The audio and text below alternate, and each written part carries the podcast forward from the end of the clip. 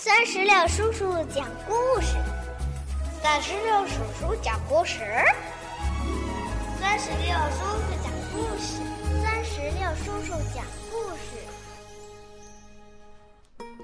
嗨，宝贝儿，你好吗？欢迎收听酸石榴叔叔讲故事，也感谢您关注酸石榴的微信公众账号。今天呀。酸石榴叔叔要给宝贝们带来的绘本故事，名字叫做《麦先生的旅行》。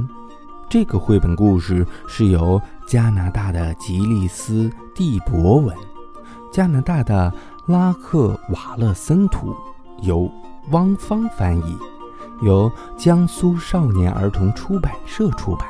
接下来一起收听吧。自从儿子死了以后，麦先生就放下了一切。他带上儿子的泰迪熊和一把椅子去旅行了。麦先生在火车站买了一张单程票，这张票可以去任何地方。他坐到了最后一节车厢的。车顶上，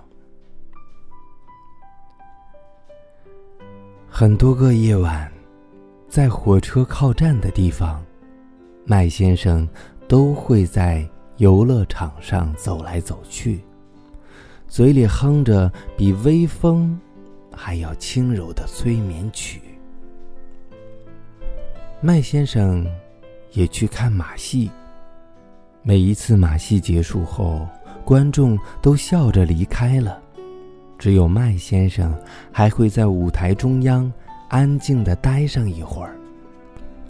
有一天，火车停在了海边，海浪轻轻地拍打着沙滩，在那里，麦先生看见了一座沙丘城堡，他看了很久很久。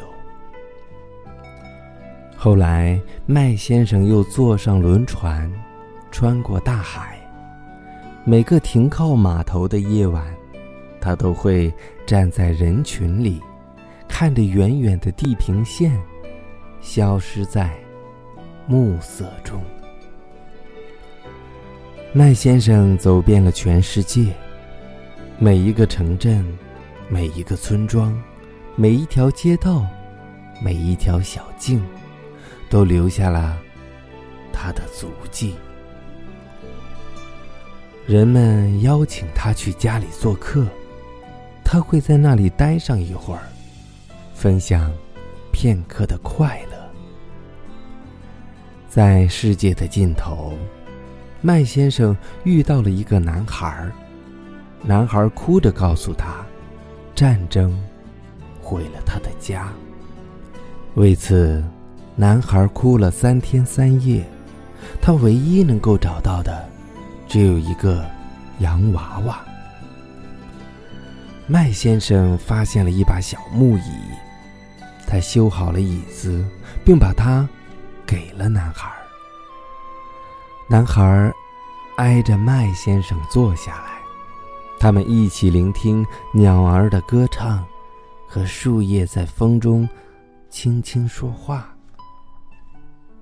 麦先生把泰迪熊给了男孩。